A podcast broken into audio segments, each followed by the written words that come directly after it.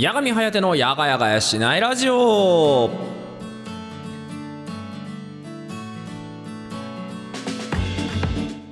はいどうも皆さんやがちゃちゃというわけでございましてやがみんことやがみはやてでございます。というわけで本日は2022年の11月23日の水曜日となりました。皆さんいかがお過ごしでございましょうか？というわけでございまして。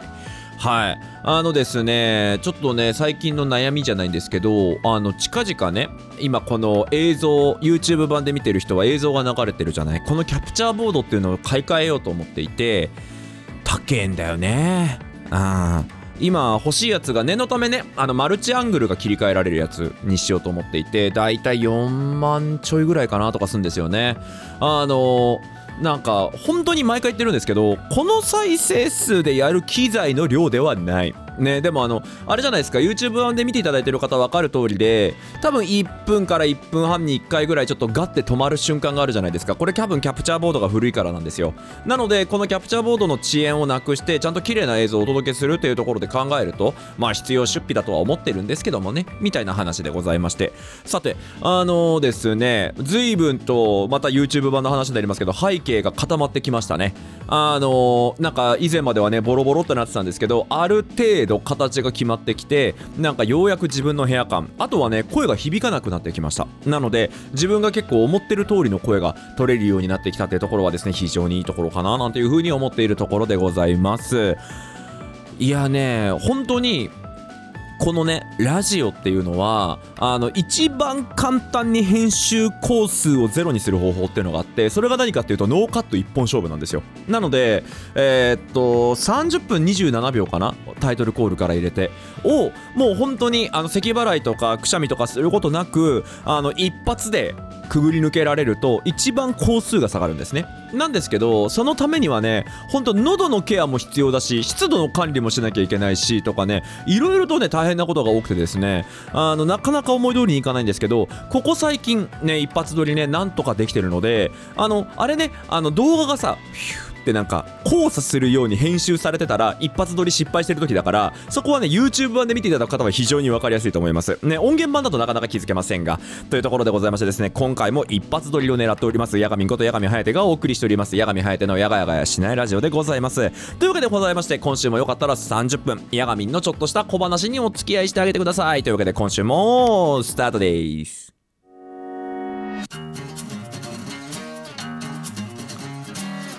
八神颯のやがやがやしないラジオ。今月の築地報告のコーナー。はいというわけでやってまいりました。今月の築地報告のコーナーでございます。こちらのコーナーはですね毎月毎月設定させていただいております。テーマトークに沿って皆様からのお便りを募集するというコーナーとなっております。というわけでございまして11月に設定しているテーマトークはこちらこのコンビニのこれが好きはい、というわけでございましてですね、皆様の近くにあるコンビニのですね、おすすめを教えてもらおうなんていうコーナーとなっております。さあ、というわけで、えー、早速ですね、読んでいきましょう。えっ、ー、と、1つ目は先発投手、ね、ペンネームお水おいしいけせからいただきました。推しコンビニはファミマと言いつつも割とミニストップも好きなのではと思い始めたケセですよ。やがちゃっちゃ。はいやがちゃっちゃ、えー、ミニストップのですね夏頃に現れる梨水が好きでした。今もある商品なのかわからないけどこれが廃棄になったら飛びついてたし思わずバイト帰りに買って帰っちゃったりしてました。梨水読み方が梨水なのか梨水なのかケセの中では永遠の謎ですが大好きでした。ちなみにケセは梨水呼び派です。また来年の夏探してみようかな。八神さんはコンビニの夏の期間限定のもので好きなものってありますか？はい。梨水派ですね。あのですね、梨水は、ワンシーズン、去年？去年じゃねえな、去年はなんかあんま買わなかったんだけど、一昨年は、3、40本買ったかな。それぐらい好きですね。あの、カロリーもね、あの、ないですし、あ確か、確かゼロカロリーだったよね。だし、あの、なおかつね、めちゃくちゃちゃんと梨の味するんだよね、あれね。うまいよね。このゼロカロリーというさ魔物よねこいつの扱いが難しいね。あの、結局ゼロカロリーって言ったところでさ、あの、アステムパームとか、そこら辺のなんだっけ、ラなんかラクスター、なんかでみたいなやつがね、あの、入って、人工甘味料が入っていてゼロカロリーっていうところで、で、最近この人工甘味料っていうのが、あの、一部の副作用を引き起こすのではないか、なんていうことも言われてしまっていたりするので、あの、必ずしやね、あの、健康的かと言われると、そこには疑問符も上がってしまうというね、めんどくさい課題とか問題点もあったりするんですが、ですが、うまいよね。あれね。ですしあのーなんつうの？なんかさえっ、と別にいいのよ。なんか買ってさ飲んでる分には。よく言われるのが人工甘味料が入ってるんだから危ないよ結局。って言われるんだけどその話をしだすともう水だけじゃん。って思うわけ。でコーヒー飲んでたらカフェインがとかさなるじゃない。あのー全部気にしてたら何も食えんし何も飲めんよって思うわけ。だってそんなこと言ったらお菓子なんか絶対食わない方がいいしアイスなんか持ってのほかだしね。でヤクルトなんかも飲まない方がいいでしょ？とかってなってくると楽しくなくない？って思うわけ。その中でさまあ言ってしまえば0キロカロリーって言われるどちらかというと健康志向のために作られた成分までもえっ、となんか拒絶してしまうと本当にねあの何も残らなくなってしまうので私はね梨水とかもそうだしそれこそねあの結構心配していただいてれたんですけどあのモンスターあの私エナジードリンクのモンスターをよく飲むことが多かったんですよ。であのそこに関してめちゃくちゃ心配していただくことが多くてで実際問題モンスターの本数は今控えてるし追加購入はもうやめてるんですよね糖尿病になってから。なんですけど、まだなんだかんだで2ロットぐらい余ってて、なのであと40何本とか余ってるっていうのは、あの今ちまちま飲んでるんですけど、あの例えばですけど私が飲んでる、えー、っとなんだっけ、ウルトラパインだっけ？あ、ウルトラパラダイスか。ウルトラパラダイスって、あれなんですよね。えー、っと、炭水化物としては 0.9g だけど、糖類としては 0g。まあ、この 0g ってあれかな。あの、書かなくていいやつっていうのもあるから、実際問題ちょっとは糖分あると思うんだけど、で、っていう飲み物なので、基本的にはそんなにはないはずなんですよね。ただ、えーっと、カフェインがね、1本あたり 142mg ぐらい入っていて、まあ、1日の摂取量は 300g ぐらいがちょうど、300g?300mg?300mg か、がちょうどいいとか言われてるはずなので、モンスター3本飲んじゃうと、まあ、体としてはなんだろう、心臓の動悸が速くなるとか、あの、そういうことがね、考えられるっていうところなので、バランスをとって、ちゃんと楽しむ。っていうのがとっても重要なんじゃないかなと思います。でもその中でもね梨水は私の中では相当ホームランでしたね。うまいし梨の味すんのよちゃんと。だからあとガリガリ君の梨味とかも好きだし梨好きなんだよね。であの梨って話をするとあの千葉県って梨の名産地でもあるんですよ。なのでちょっとねなんつうんだ千葉の真ん中より下側の方に行こうとすると梨畑とかがめちゃくちゃ増えてきてあの至る梨のなんかブランドのやつとかが出てくるっていうのがあるんですけどこれがねまた大変なのがね近場にあって買えると買わない問題。ねこれがね大変ですよね。なんか買えるからいつでもいいやつって一生買わないんですよね。あの、これがね、まあ切ないお話だなっていう風に思っているところでございます。でもね、梨水うまいよね。めちゃくちゃ気持ちわかりますよ。というわけでございまして、続いてのお便り参りたいと思います。えー、こちらですね、ペンネーム紫さんからいただきました。ヤガミさん、こんばんは、ヤガチャッチャです。紫です。はい、どうもいらっしゃいませ。ヤガチャッチャです。えー、で、えー、っと、よいしょよいしょ。11月のこのお題、えー、とこのコンビニのこれが好きですが、えー3品目も、えーセブンイレブンのツナと卵のサラダです。これは小さなプラスチックの容器に入っているのですが中身はこれでもかってくらいにキャベツの千切りが詰め込まれていて上にツナと卵が半分乗っていて少しばかりのコーンも入っています。結構少なく見えてボリュームたっぷりの野菜サラダです。私の食べ方はよく周りから理解できないと言われるのですがドレッシングとか塩とかを全くかけずに野菜の甘味だけでいただきます。美味しいですよ。お野菜甘いですもん。八神さんはコンビニのサラダとか食べますか？あ一番綺麗。ないい食べ方でしょうねきっとね。これがね。あの間違いなく言えることですけどこのお野菜の甘みだけであのしっかりとお野菜を楽しめる。これが一番健康的。ね、なんでこんなに力強く言うかっていうとドレッシングかけるからですね。であのこれもね以前話しましたけどねドレッシングドバドバかけても言われるわけですよ。ねドレッシングいっぱいかけるとって。だからドレッシングいっぱいかけるとってなるけども野菜食ってんだからなんかこれがさあのーチャーハンを 500g 食ってるわけじゃないんだからちょっと許してよっていうふうには思うんですけどでもねあのー本当になんつうんだろうね。あの野菜のね甘みとかっていうのをちゃんとね味わいながら食べれてるのが一番健康的なんじゃないかと思いますよね。一番いい食べ方ですね。そうっすね。あのセブンイレブンのシーザーサラダが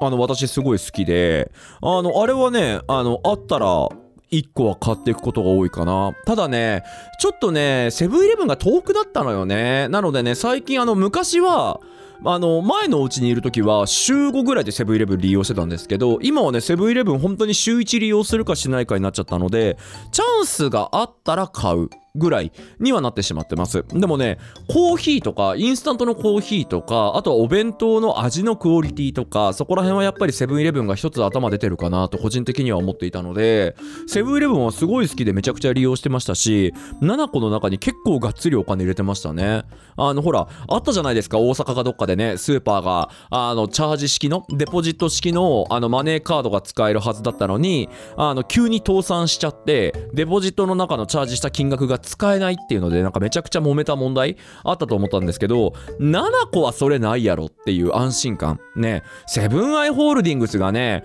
あのおそらくですけど全員の7個のカードなんか集めた日にはねっていう話ですしあとあのもともとねあの懐かしい話ですけどセブンペイ。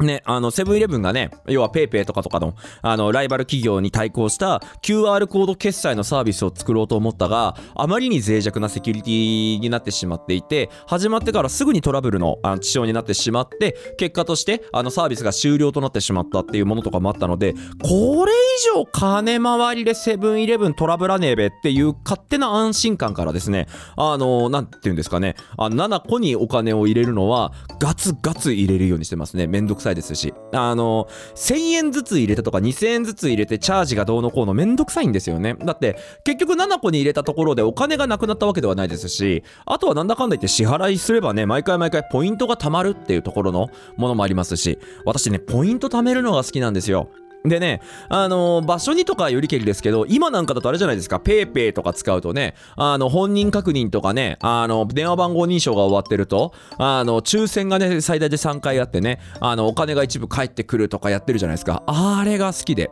で、特にポイントを貯めて何かするつもりはないんです、一切。あの、使うために貯めるというよりかは、ポイント貯まってる みたいな感じでよく使ってて。なので、あの、昔ね、あのー前のお家のところの時に、車でちょっと行ったところに、あのー要はセブン系列の、あの、ペットボトルを入れると、あの、回収してくれる機械があって。で、あの、正直な言い方すると、リサイクルとかっていう観点はほぼなかったんですけど、そこにペットボトルを何個だっけないっぱい入れると、あの、7個、7個のポイントに還元されるってのがあったんですよ。もうそれがもう好きで。7個のポイントが欲しいがためだけにチャージしたもうペットボトル、チャージショットですよね。お家のペットボトルために貯めて、あの、行って、全部それをカッコンカッコン入れて、ポイントにするっていうのをやってたんですけど、あのペットボトルで貯めたポイントを7個のポイントに変換しなきゃいけないんですよ。なんですけど、未だに変換してないですね。多分3回分ぐらい変換のポイント溜まってるはずなんですけど、あの、変換したらポイントが減っちゃうじゃないですか。それが嫌で、あの、ずっと貯めてますね。ちなみにね、あの、メインバンクとかで言うと、あの、毎回毎回、例えばゲーム買ってるとか、機材買ってるとかっていうののお金のポイントが貯まるので、そのポイントでね、ご飯食べに行くのが好きですね。あの、要はどっかで使ったものなんだけど、例えば、一番わかりやすいので言うと、高速道路に乗りましたと。で、高速道路に乗って、その高速道路ってもうしょうがないじゃん。仕事上とかで。で、ETC 使わなきゃいけない、ガソリン入れなきゃいけないって、これも必要経費じゃん。必要経費を払ったら、なぜか知らないけど、ポイントが溜まってる。これが幸せで。ねえ。あの、俗に言うポイ活っていうんですかね。をね、なんか、やっちゃう。なんか A 型なのでね、数字が溜まってくの好きなんですよ。なんか、積み重ねた感なんか、積み重ねた感？うーん。積み重ねた感？もうこれがね非常に好きででしてね。あの毎回毎回私はニマニマしながら、えーポイントを貯めるという作業をやっておりました。ね。というわけでございましてえっ、とこちらですね、えー11月のお題に関してはえっ、とこちらも募集の方終了しておりますが12月のお題の方の募集を開始しております。12月のお題はですね2022年これやったよと題して、えー皆様からですねこちらお便りの方募集しております。どんな些細なことでも結構です。今年1年頑張ったことを私にお伝えいただいて頑張ったじゃんと言わせてください。というわけでですね。なので大なり小なりりんです。ね。皆さんの中の軸で構いません。他人が褒めてくれないようなことだよなとかっていうこともねあの頑張ってるわけですよ。例えばですけどもね全国の専業主婦の方。ね。あのこれは男性の方も主婦の方も主婦の方もそうですけど家事頑張ってるじゃないですか。ね、これは仕事だからやって当たり前。やって当たり前のことなんてこの世にないんですよ。やって当たり前なのは本当にね、あの空気吸うこととね、あの体からいろんなもの垂れ流すことだけですから。そうやって考えたらですけど、皆さんやっぱり頑張ってるんですよね。そういう皆さんの頑張ってることをですね、少しでも教えていただいて、えー、ぜひともね、いろいろと共有していただいて、みんなこんなこと頑張ったんだな、俺も頑張んなきゃというふうに思わせていただきたいなと思っております。というわけでございまして、こちら概要欄とかからですね、お手紙の方、どしどしお待ちしておりますので、よろしくお願いします。以上、ヤガミンの築地報告のコーナーでございました。あー動画が撮れてない投稿者コメントが貼られてないサムネイルが間違ってるあー終わらない八神颯のやがやがやしないラジオふつおたフリートーク近況報告のコーナーはい、というわけで、ふつおたフリートーク近況報告のコーナーです。いや、さっきの時間合わせ、マジでぴったりだったね。あの要は本当に毎回毎回あれなんですよね。あの一回動画でもやったことあるんですけどえっ、と今これってこのラジオの収録ってラジオなんですけど動画で投稿するので YouTube 上に。なので動画編集ソフトを使ってるんですよね。であの Adobe っていう会社があるのよ。これはねあの俺らみたいな仕事してる人からしたらもう逃げられない会社。でまあ Adobe って会社がどんなものを出してるかっていうと一番有名で聞いたことあるかもしれないのはイラストレーターとか Photoshop っていうのを作ったりとかあの私がこの動画編集するのに使っているプレミアプロっていうのを作ってたりとかあとは PDF っていう書類データを見るのは、えっと Adobe Acrobat みたいなもうめちゃくちゃ Adobe 製品っていっぱいあってこの Adobe 製品がないとどうにもならんぐらいのあのーサービスがあるんです。で、例えば私企画書作るときとかケースバイケースですけど、Adobe XD 使いますしとか、いっぱいあるんですけど、このプレミアっていうのを使ってて、で、今もうあれなんですよ。要は音源素材を配置してあるんですよね。適当な時間で。で、あのー最近の実はなんですけど、ここ過去10回ぐらいかな。あのー築地報告のコーナーと普通オタのコーナーって尺ビタ決まりなんですよ。なんでかっていうとその音源を伸ばしてないので要は適当にオープニングでこれだけかかってえっ、と築地報告こんなもん。で普通オタこんなもんエンディングこんなもんポンポンってやったらえっ、と30秒27秒かな？あの確かね毎回毎回あのラジオ投稿するときに時間が出るのでそれで確認してるんですけど30秒27 30分27秒のはずなんですよ。でこの中で、えー毎回毎回喋ってで喋ってるとあの青い棒みたいのがずーっと横に動いていくんですよ。で音源の素材があって音源の素材の終わりのところにピタッて余るところでというわけで以上築地僕のコーナーでしたって言うとちょうどそこが節目になるんですよねで、あの、ダンダンダンダンダンダンダンダンダンダンって流れてる間に、一回ミュートにして、あの、タンとか絡んでくるので、一回全部咳払いして、それを飛ばすわけですよ。で、それを全部飛ばして、えっ、と、今の、あの、普通だ、なんだっけ、普通だ、えっ、と、なんだっけ、日常、なんか、あの、普通だなんたら、ななななのコーナーって言ったところら辺でミュートをカチンって外して、あれですよね、ラジオでいう花粉みたいなもんですよね。ラジオだと花粉っていうのがあって、それをね、上げたり下げたりすると、声が入る、入らないみたいなのができるっていう風になってるんですけど、みたいな感じで、ミュートボタン外して、はい、というわけでございまして、ふつおたフリート金曲のコーナーです。すごいよね。頭では覚えてないけど口が覚えてる？普通だフリート近況報のコーナーですっていうこの下な触りは覚えてるからさっきコーナー名言えなかったけど喋ったら出る。びっくりだね。っていう感じで毎回やってるわけですよ。なので例えば今収録しててえっ、と細かな時間まではちょっと見れないかな？あ見れるかな？あれなんですよね。収録しててだいたい2分あ28分44秒の段階であの少しずつ今後ろで流れてる BGM がちっちゃくなっていってエンディングになるんですよ。っていうのをあの今ずっと目で追いながらあとこれぐらい長さがあるから大体何分ぐらいだからこれの話ができるだろうあれの話ができるだろうってやってるんですけど200何十回の配信は伊達じゃないね。あの明らかにこの時間調整のスキルがついてくる。ね。だからねあの例えば喋るのが苦手って人とかいるじゃない？悪くないと思うよこういう練習。だって俺だって1回目2回目3回目とかでラジオグズグズだもん正直言って。だけどやっぱりこの200何十回もうかれこれなんだかんだ言って5年目だよね。ラジオ5年目のあの壁打ちを始めてる状態なんですよずっと。だからねさすがにだけどあの上手くなってくる。ねそういうところで言うとねおしゃべりが苦手っていう方とかもやってみたらいいんじゃないでしょうか。さあというわけでございましてようやくえっとこちらですねコーナーの趣旨にのっとっていきたいと思います。さてまだ読んでない普通おたございました。というわけで読んでいきましょう。えーこちらペンネーム、マテルツルさんからいただきました。ヤガミさん、ヤガチャチャツルですよ。ウェイ、ヤガチャチャ、ウェ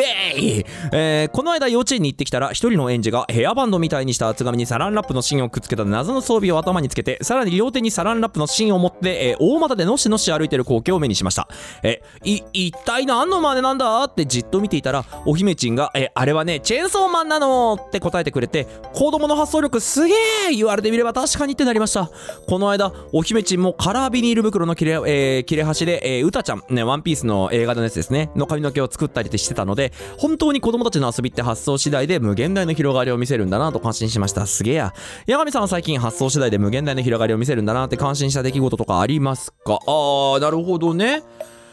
お仕事からね、あの、ものづくりっていうものからは逃げられないお仕事をやっているので、そこでのお話をちょっと共有とかすると、あのーこれはね、あの、なんだろう、変にうがった聞き方をしないでいただきたいんだけど、お子さんの場合って、例えばだけど、なんだろうかな、あの、チェーンソーマンの顔の部分とか、あの、うたちゃんのその、後ろのちょっとボリュームのある髪型とか、ワン一つの特徴を捉えてたりするんですよね。でそれができてたらうたちゃんとしてとか、えー、とチェーンソーマンとして、えー、と OK になる。だけど大人っていうのは例えばじゃあうたちゃんやりたいですってなったら髪型セットしてメイクして服装を全部統一させて初めてコスプレというような形でこれならうたちゃんっていう大型の基準を大人は設けるようになるんですよね基本的に。だから1個の部分だけが似てるからこれ似てるでしょっていうのは大人になるとクオリティというものが出てきて恥ずかしくなってしまう。だけど子供の場合はあくまでモノマネがしたいとか真似がしたい自分が可愛い好きだと思ってるキャラクターになりきりたいっていう欲望だけでやっているので基本的にクオリティを担保する必要がないんですよ。なんでかっていうと見てもらうためじゃなくて自分がそれをやりたいからやっているから。だけど大人になってくると基本的にはじゃあ綺麗にコスプレをして、えー写真を撮ってツイッターに投稿しようとか承認欲求とか自己顕示欲っていうのがどんどん高くなってきちゃうんですよね。これがねあのやっぱり子供との違いだなと思っていてだから子供は本当に例えばそのサランラップの芯を使ったりとか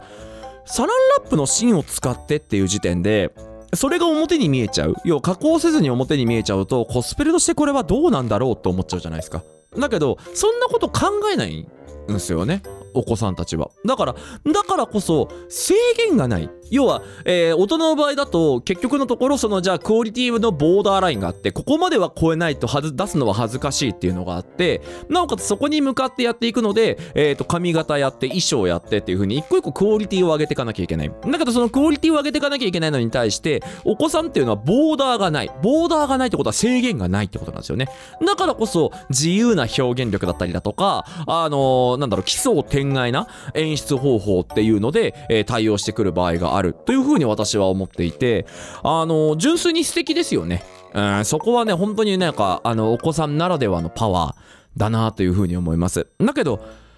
実際問題は大人だからとかでそこって区分けしなくていいんだよね。例えばねあのモノマネとかもそうですよ。モノマネとかその何でもいいんですけど何か表現しようとした時に人前に見せようっていう気持ちがあると似てるって言われたいからボーダーがカチンと設定されるわけですよ。金ちゃんの仮想対象だって17点取らなかったら不合格なわけじゃないですか。だから17点。ね10人いてくれたら審査員が1人2点持ってるんでしたっけ？なのでえっ、と6人は2点押してくれるようにさせなきゃいけないから努力が伺える作りにしよう。ここはクオリティをしっかりと展開していこうみたいな何かしらの戦略立て作戦立てが必要になるわけです。仕事とかでもそうですね。基本的にはこれやっててくださいって言われるものっていうのは60点70点ぐらいのものだと思います。毎回毎回100点を求めてくる職場って少なくて基本的にはここまでのボーダー行ってればいいからっていうですね薄いボーダーが実は存在してるんです。でそのボーダー超えたら要は上司の人にできましたって報告した時にああよくやってくれたなありがとうなっていう風になってくると。なのでやっぱり何事の物事にもボーダーが存在するんですよ。例えばですけどねあのスプラトゥー3やっててね聞いてくださいよ。腕前が B になったんですよ。って言ってすごいねって言ってもらえる可能性低いと思うんですよね。なんでかっていうと、スプラトゥーンって基本的にはね、S プラス何が基準値ですよね。で、今度腕前 X がプラス10がね、参加権とかになってますから、そうなってくるとね、あの、S プラス10まで行ってて、やっとボーダーラインですよね。みたいな、あのーよーく見ていくと、褒めてもらうためには、これぐらいの点数は稼いどかなきゃいけないっていうボーダーラインが見えてくるので、じゃあそのボーダーラインはどうやったら達成ができるのかっていう動きになっちゃう。ね。なんですけど、いいんですよ。自分がやりたいことやりゃ。ね例えばですけどこの「やがやがやしないラジオ」ってずっとやってますけど何点なんですかねラジオとして。ね、私が一人でずっとこうやってね、30分間くっちゃべってるっていうのをですね、なんだかんだ言いながら、えーっと、200何十何回やってるわけですよ。で、200何十何回やってるってことは、純粋に2話で1時間やってるわけですよね。2話で1時間やってるで考えると、前回が234回目だから、今回235回目でしょ ?235 割る2、え、235、えー、5、235、117、117.5? あ、117.5時間。もう117.5時間ラジオっていうのをやってるわけです。配信してる時間だけで考えたとしても。ねもちろん過去に公開収録もありましたし生放送もありましたからそうやって考えるとねあのもうちょっとやってるはずですけどもでもそれぐらいはやっているわけですよ。と考えた時にと考えた時にあのこのラジオって何点ぐらいなんですかね？わかんなくないですか？だし興味関心度が高いとまあボーナスというかバイアスがかかるじゃないですか。って考えたらねじゃあこのラジオって何点なんだろう。ねえねえ人によっては言ってくれるかもしれません。一般人がこれだけ喋れててすごいよ。75点あげるよっていう人もいるかもしれません。お前の話は毎回毎回自分語りが強くてなんか聞いててうざったいんだよ。30点だっていう人もいるかもしれません。ってなった時にじゃあ収録終わって50点以下だから今回50点以下だったんで動画配信取りやめますねとかも言うことでもない。なんでかって言ったら、もともとこのやがやがやしないラジオっていうのはドア頭からラジオごっこって言ってるので、まあ一回ね、やがやがやしないラジオ X っていう形でね、あのなんでしょう、要は市川のところの電波をお借りして実際に本当のガチのラジオ局の、えー電波に乗っかって、えー配信したこともございますけども、でも基本的にこのスタンスってラジオごっこという遊びなんです。だから DJ ごっこしてる私たちが、私ががいて、リスナーさんごっこ、はがき職人ごっこをしてる皆さんがいて、でそれがうまく噛み合ってるからコンテンツになってる。よくないですかだったら。公開しても。ね。あの別に、なんてです？あの、面白いと思ってくれてる人がいて、このごっこ遊びっていうのが成立して、ってなってたら、別にね、あの、これ以上のことをやらなくてもいいとか。だから、変なテこ入れとかもしないです。だって、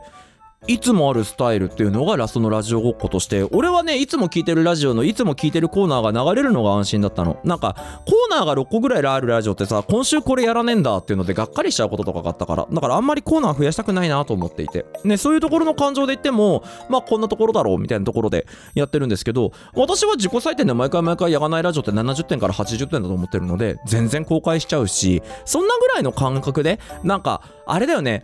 楽しいものを純粋に楽しいっていう才能がやっぱり子供は満ち溢れてるんですよ。ね、それがやっぱり魅力的なんじゃないかなと思ったりします。ね、大人になるとね、あのー楽しいっていうのこれ恥ずかしいなとかさ、ここは TPO をわきまえなきゃみたいなこととかあるわけじゃないですか。ね、だから大人になるとね、どんどんどんどん思ってること言えなくなるんですよね。ね、例えばあるじゃないですか。お今通った人めちゃくちゃおっぱいでかかったなみたいなこととか言えないじゃないですか。言ってたら変態じゃないですか。でも内心思ってるけど、これは大人は言わないとか、そういう風なフィルターの中で生きているから、少しずつ制限制限っていうところにがんじがらめになって自由な発想がなくなってしまうんだろうなと思います。だからこそね、そういう子供たちから刺激を受けて、いろいろと考えられるっていうね、親御さんの立場とか、あとはそういうところのね、あの人たちっていうのはとっても羨ましいなという風に思った次第でございましたとさと、なぜ駆け足だったのか、間もなく時間が終わるから、以上もろもろのコーナーでした。はい。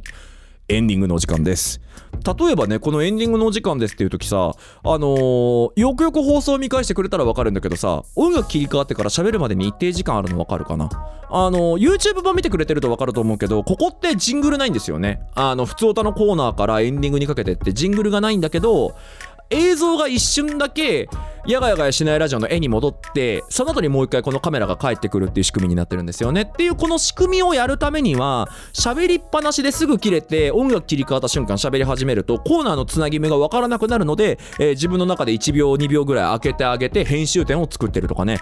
いろいろやってるんですよ。ねそういうのもねあの随分ね腕がなんか立ってきたというかいい感じになるようになってきたんですけどまだまだ上手くなりたいですね。フリートークを回したいんですけど引きこもりフリートークない説。ねこれが一番最近しんどいなというふうに思っているところでございます。なのでね外に出て行ったりだとかあのいろんなね